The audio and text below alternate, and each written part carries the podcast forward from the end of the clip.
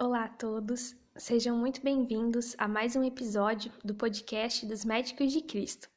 Eu sou a Aisla, estudante de medicina em Curitiba, Paraná, faço parte do GT Estudantil e hoje, nesse quinto e último episódio da série sobre os desafios dos profissionais de saúde no enfrentamento da pandemia de Covid-19, nós vamos conversar com a Marta Lisiane de Carvalho.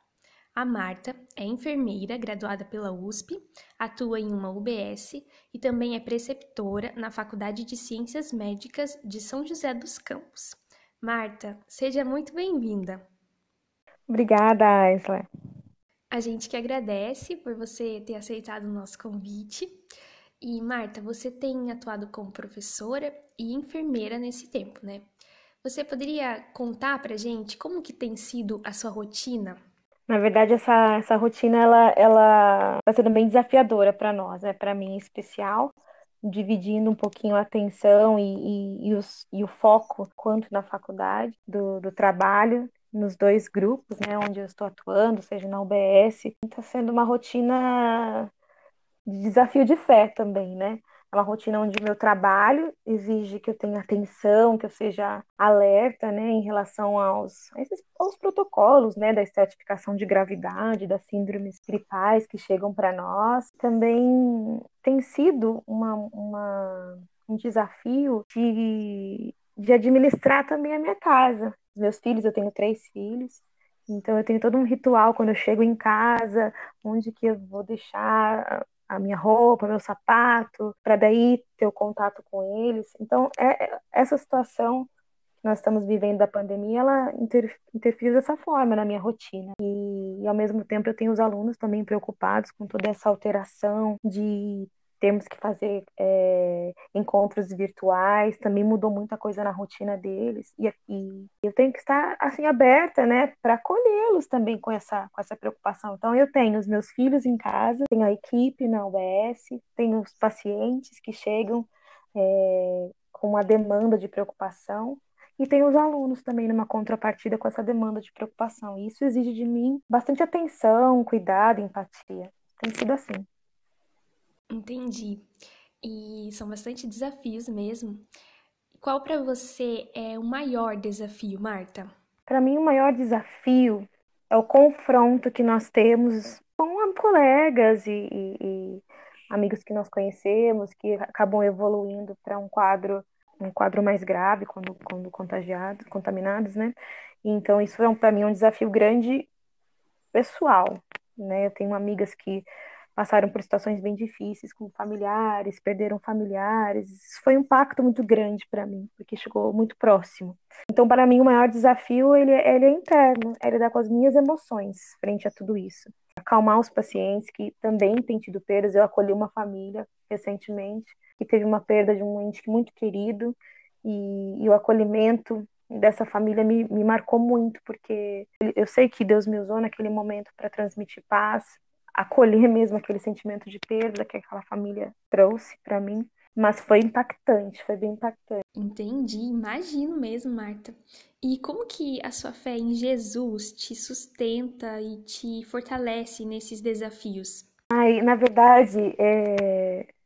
foi Jesus que abriu essas portas para mim, para eu estar na OBS hoje e também na faculdade. E eu encaro que esses dois lugares são lugares que são o campo no campo ministerial, né? Onde eu oferto, como aquele menino que tinha cinco pães e dois peixes, ele ofertou para Jesus o que ele tinha nas mãos e Jesus multiplicou. Eu encaro os dois lugares onde eu estou como um campo onde, onde, Jesus, onde o Senhor me colocou para ser luz, né? Para testemunhar a fé.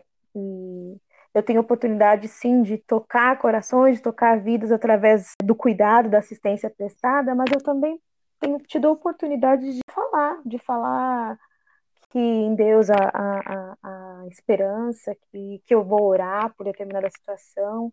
E Deus tem me dado muitas oportunidades com, com várias pessoas de poder trazer a paz que excede todo, todo entendimento, falando da fé, né? Sem, sem invadir a crença de ninguém, sem trazer uma religiosidade, mas de trazer uma palavra de força, de esperança para as pessoas tem sido assim.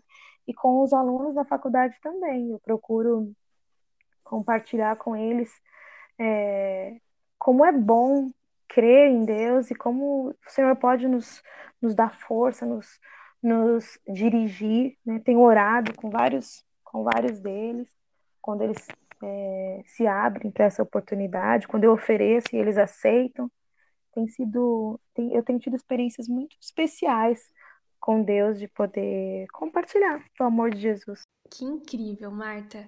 Muito inspiradora essas experiências que você contou para nós e graças a Deus que Ele te tem dado essa visão. É, você teria algum pedido de oração para compartilhar com a gente, para que quem está nos ouvindo possa interceder pela sua vida? Sim, eu tenho um pedido de oração é que o Senhor nos que eu acho que eu creio que esse é o pedido de oração de todos nós, né, profissionais da saúde, que, que a cura para esse vírus é, venha de acordo com a vontade de Deus aí, para que nós possamos retomar muitas atividades que estão paradas aí. Esse é o meu pedido de oração, que, que haja cura. Eu tenho pedido para Deus pela cura contra, né, é, pela cura do, da, da Covid-19. E, e que nós saibamos administrar esse, essa pós-pandemia, né? É, nós temos pessoas que ainda estão muito deprimidas, estarão ainda muito sofridas com as perdas, com não só com as perdas por pessoas que foram vítimas, é, perderam suas vidas por conta da doença, mas pessoas que tiveram seus perderam seus empregos, pessoas que, que entraram em depressão por conta disso. Então nós teremos aí uma demanda de pessoas é, desestruturadas. Minha oração é que o Senhor nos use, cada um de nós, profissionais de saúde, ou, ou irmãos em Cristo que estejam de alguma forma inseridos nos serviços de saúde, que nós possamos ter essa sensibilidade de acolher em nome de Jesus mesmo, levando a paz para cada pessoa que Deus trouxer nas nossas mãos. Esse tem sido meu, esse é o meu pedido de oração e que o Senhor guarde a minha família. Algo que eu tenho pedido porque como eu falei, né, eu acho que o maior peso que a gente tem no coração é de, de, de enfrentar sentimentos e, e, às vezes eu me preocupo, né? Será que eu não vou ser o veículo que vai estar trazendo, né, de repente, não só esse vírus, mas outras situações para casa? Então eu sempre peço que o Senhor guarde, guarde aqueles que são dele, que ele me deixou só para para ser a guardiã aqui, né, e no nome dele. Então eu peço que o Senhor guarde a minha família. Amém, Marta.